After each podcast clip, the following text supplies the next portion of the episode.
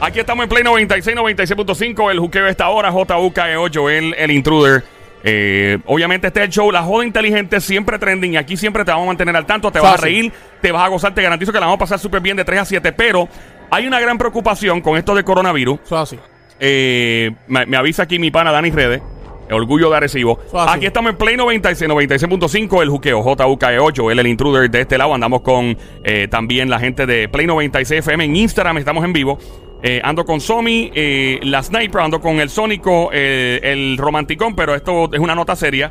Y es lo siguiente, algo que nos está preocupando grandemente son personas que padecen de corazón, alta presión, diabetes, son pacientes de, de diálisis, etcétera. Y hay un pánico colectivo tan grande ante lo del coronavirus y la pandemia de ir a un hospital. La gente dice, si yo me enfermo no voy a un hospital ni para el diablo. Y oye, hay cierta lógica, claro, tú no quieres exponerte a un lugar donde probablemente, lamentablemente, alguien tenga los síntomas. Pero cómo, o sea, cómo la gente que tienen estos síntomas pueden determinar si, ok, ¿cómo puedo a- acudir a una ayuda médica? Sí. Salvaguardar mi vida y mi salud, porque tú no puedes quedarte en tu casa automedicándote. Y entonces, por tal razón, tenemos a nuestro amigo José Quintero, Quintero Group. eh, esto es una compañía, ¿verdad? De, de De ambulancia, ambulancias y de paramédicos. Y saludos a todos, by the way, todos los paramédicos, todos los. El, el aplauso de ayer, de verdad, para Sí, todas las brutal. enfermeras, paramédicos, doctores, policías, bomberos. Mano, este, todo el que esté expuesto y. y Oye, me hay miedo de parte de la comunidad médica y los que Sí. trabajan también. Eh, José Quintero, ¿cómo estás? Saludos, bien, bienvenido, buenas tardes. Saludos a todos, buenas tardes.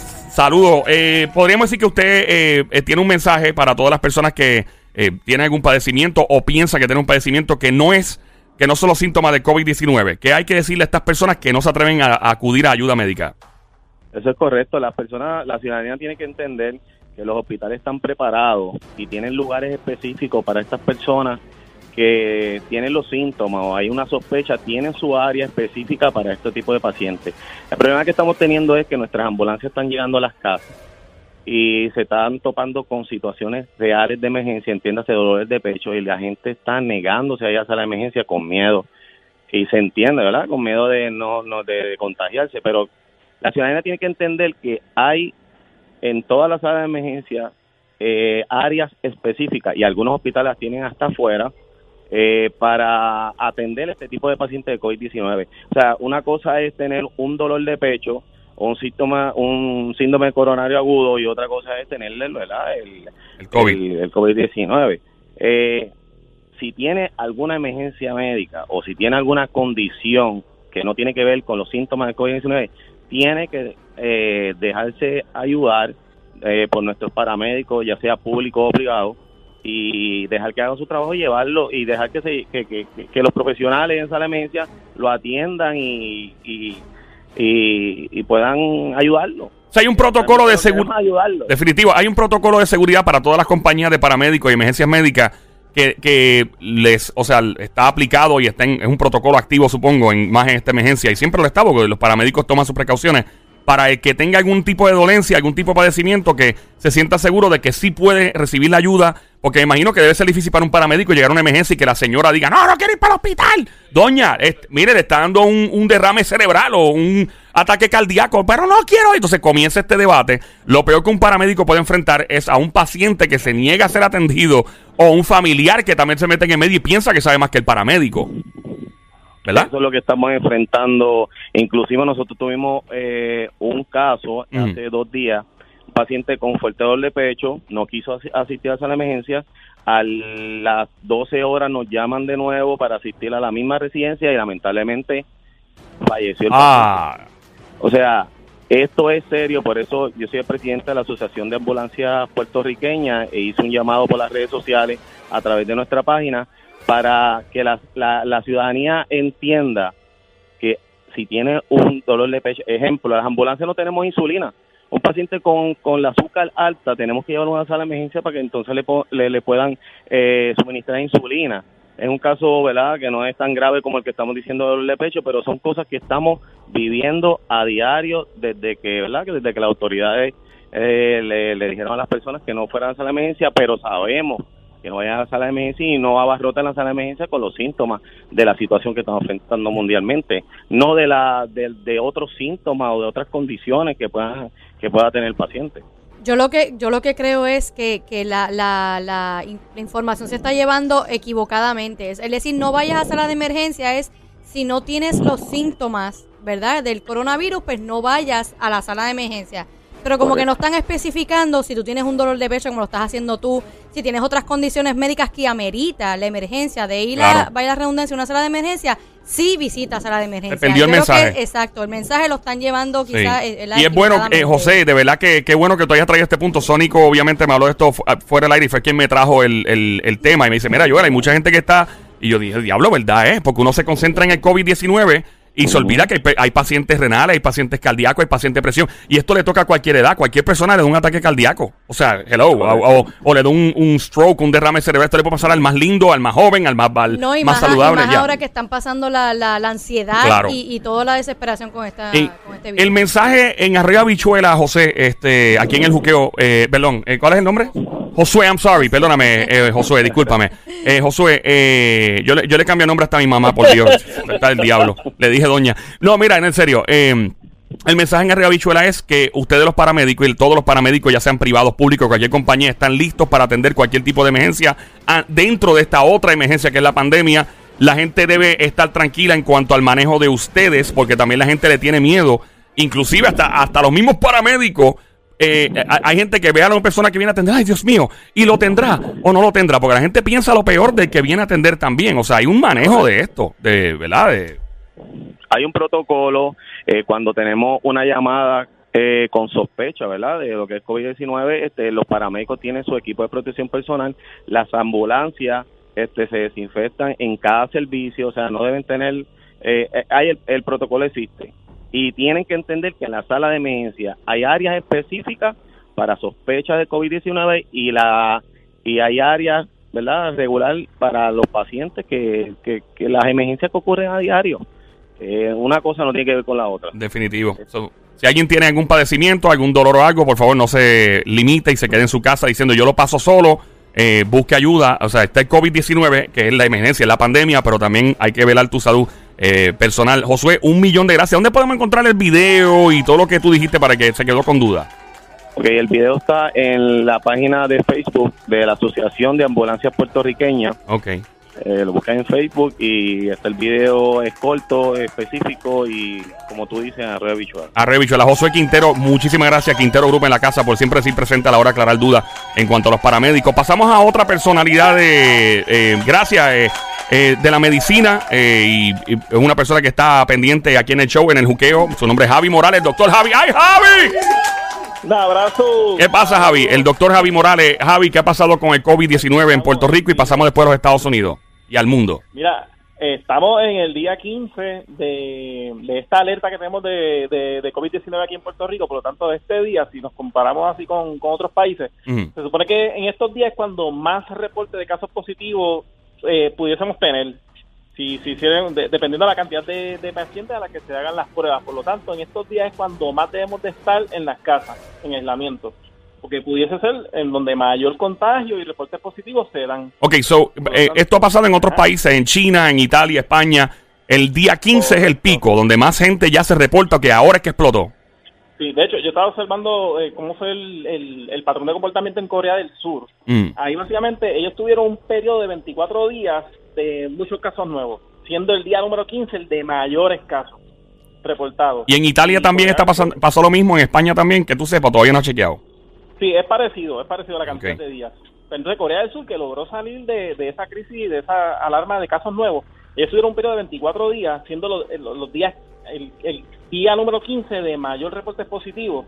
Y ellos pues aplicaron mucha disciplina de lo que fue mantenerse en la casa. Ellos básicamente no, no tuvieron más opciones que limpieza, mantenerse en las casas y aislamiento social. Así que las recomendaciones siguen siendo las mismas, no hay una recomendación nueva que nos permita ir a la calle, así que es la misma recomendación. Si queremos en las próximas dos semanas salir de esta crisis, pues esta semana y la que viene es bien crucial mantenernos en las casas, no salir y, esto. Estábamos hablando, ayer te acuerdas que me preguntaste de caretas y recomendaciones. Sí. Estaba viendo la mejor recomendación de caretas. Mira, en, en YouTube tú puedes ver en D-I-Y, se llama Do It Yourself. Do It Yourself, pero ¿cuál, es el, el nombre de la persona o del doctor o de la persona que lo está haciendo? No, ah, bueno, es un coreano, así que se va a hacer difícil. Bueno, sí, exacto. Si podemos encontrar el nombre después para que, eh, si este tutorial Ah, bajo tu ajá. bajo tu criterio de doctor, de graduado en medicina, Déjame, te parece que es la mejor careta que se puede fabricar en la casa. eso es un, exacto, de Y- eso, es un face shield. Y pe- vamos a aclarar algo. Esto no garantiza que el COVID-19 no. vaya a contagiarlo como quiera, pero es mejor que nada. nada. Esto es una, una, un- para, para, pues, para remendar porque no hay otra opción si se acabaron las caretas. Vamos a buscar el No, nombre no, cuando pueda, Javi. Me, dice, me deja saber para buscar el tutorial eh, y decirlo en el aire.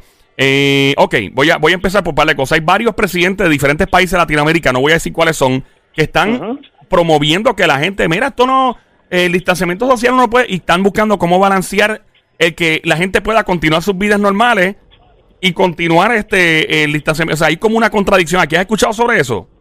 Sí, sí, lo he visto. Tal vez ellos están viendo la, la, la data de manera grosso y están viendo que, que la mortalidad está mundialmente ahora mismo en un 4%, pero esto está contagiando a todas las edades. El problema de escasez de equipo médico, de servicios de, de aislamiento, de ventiladores, de incluso hasta de, de suero, escasez de suero, eso es esto, un- una, una alerta inminente que, que, que puede ocurrir. Entonces, pues no, es totalmente... A mí me parece me parece una poca vergüenza un vice un vice eh, gobernador de los Estados Unidos, no voy a decirle que estado tampoco. No, no, no. Ayer dijo, oye lo que dijo ayer, estamos en el juqueo a esta hora, en Play 96, el show se llama Juqueo, JUKEO, Play 96, emisora 96.5, yo, el intruder, doctor Javi en línea, Javi Morales. El tipo dijo que él, él tiene 70 años de edad, tengo entendido, y él dijo que la gente de su edad, y él incluyéndose, que deberían, lo que insinuó fue que deberían sacrificarse por el bien de las personas más jóvenes, ¿verdad? Y ellos buscar Ah. la manera, esta comunidad, de ah, protegerse y de cuidarse.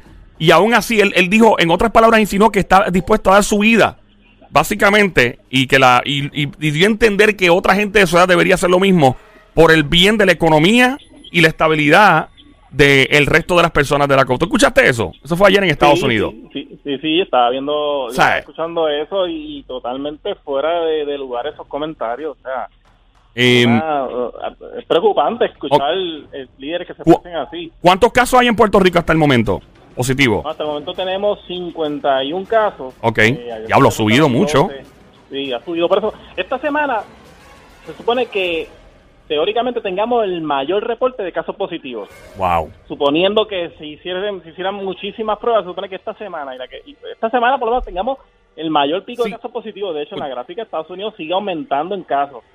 Que si esta semana y la que viene nos mantenemos en las casas, logramos bajar esa curva y entonces volver a la normalidad en a la, a la normalidad, pero paulatinamente. Una normalidad media normal, 20 como quiera. Una pregunta, Sí. si hubiesen 3.1 millones de pruebas en Puerto Rico, esto es una fantasía, obviamente esto no va a pasar porque no hay pruebas casi, y, y le hicieran el análisis, en tu opinión, a este momento, o si has hablado con algunos amigos tuyos de la medicina, ¿cuánta gente tal vez estaría dando positivo ahora mismo? ¿Qué se estima? O maybe la pregunta es muy profunda, sé que te estoy dando un número, es bien especulativa, 3 puntos, o sea, ahí ponle 3.1 millones, por decir algo, 3.2 millones de habitantes en Puerto Rico, incluyendo turistas y todo. De, de eso, ¿cuánto se De- estima usualmente para esta fecha que podría haber quizás tal vez? Si has escuchado aquí, si no lo has escuchado, tampoco tenés que decirlo. Ajá. No, eh, aquí lo que he visto es que pudiese haber una cantidad de, de casos activos de un 40%, un, tre- un 30%. Si una persona De la población. hasta 10, si una, si una persona te puede este, contagiar hasta 10, pues estaríamos hablando de, wow, ahí, ahí sí que me agarraste un poquito, pero un, un 20% yo, yo te diría que... que O sea, estaríamos hablando de que tú crees que podría haber más de medio millón de personas ya a este, a este punto infectadas en Puerto Rico. ¿No crees no, no cree que sea un exceso? O sea, dijiste 20% No, de no. 3.2. Sí, exacto, sí. Ok. Se podría tal vez dar... Que llegue a ese punto, no es que esté ahora, pero que podría llegar a ese punto. Podría llegar. Te pregunto, sí, porque el estimado, lo que he visto, el patrón siempre es. No, no estoy diciendo, y no quiero formar un pánico ahora, jamás y nunca haría eso. Ajá. Pero el, el, el estimado siempre que he visto en los países para cuando dicen esto va a azotar duro, por lo general es, es como de un, un 20 y de momento cuando dice cuando azote más duro es de más de un 50%. Alemania estimó que era más del 50% de la población que se infectaría. Estados Unidos también dijo que podría ser un 50% o más de su población. Y por eso te pregunto, esto está siendo, o sea, em, eh, considerado, porque casi todos los países avanzados del mundo que tienen, ¿verdad?, estudios, eh, personajes y científicos, han dicho que más de un 50% se podría infectar. Y yo no quiero asustar a nadie en Puerto Rico, pero imagínate, si no nos portamos bien, no nos quedamos en nuestras casas, no nos lavamos las manos constantemente, que se infecte más del 50% de la población puertorriqueña. Eso podría pasar. Si nos basamos en los mismos estudios de Alemania, de Estados Unidos, eh, no sé si Italia se ha infectado más del 50%, no estoy seguro, pero si no lo controlamos, puede infectarse más de un 50% de la población fácil. Este hay que controlarlo a la mala. Y es quédate en tu casa, quédate en tu, quédate en tu casa ya, quédate en tu casa. Lávese las manos. Si va al supermercado, vaya solo. Vaya solo, no se lo lleva la familia entera. Javi, ¿algo más que quieras añadir a esto del COVID-19? Sí, tenemos que cuidarnos porque va a haber escasez de productos. De hecho, el CEO de 3M este, en Estados Unidos, de los productos de este médico, dijo, especificó que las mascarillas, la mascarilla, las cartillas, va a estar disponible para personal, este, profesional de la salud, así que va a haber escasez está difícil el, aventurarse, hay que quedarse en la casa. Javi, muchas gracias y, y, por favor cuando encuentres el tutorial y podamos escribir el nombre de la persona que lo hizo y lo hizo bien, nos das el nombre, nos deletrea y yo sé que el hombre es coreano y es tal vez el nombre está escrito de una forma que nosotros se nos hace un poco, pero lo vamos a encontrar y lo vamos a, porque si el tipo, él está cerca del epicentro donde sucedió Corea del Sur, eh, Corea lo manejó muy bien y espero que este video sea útil. Eh, Javi, gracias por tu tiempo siempre. ¿Dónde te encontramos? Redes sociales, pana. Eh, Instagram, Javi MD. Javi MD, nuestro doctor. Javi, ¡ay, Javi! ¡Ay, ay, ay!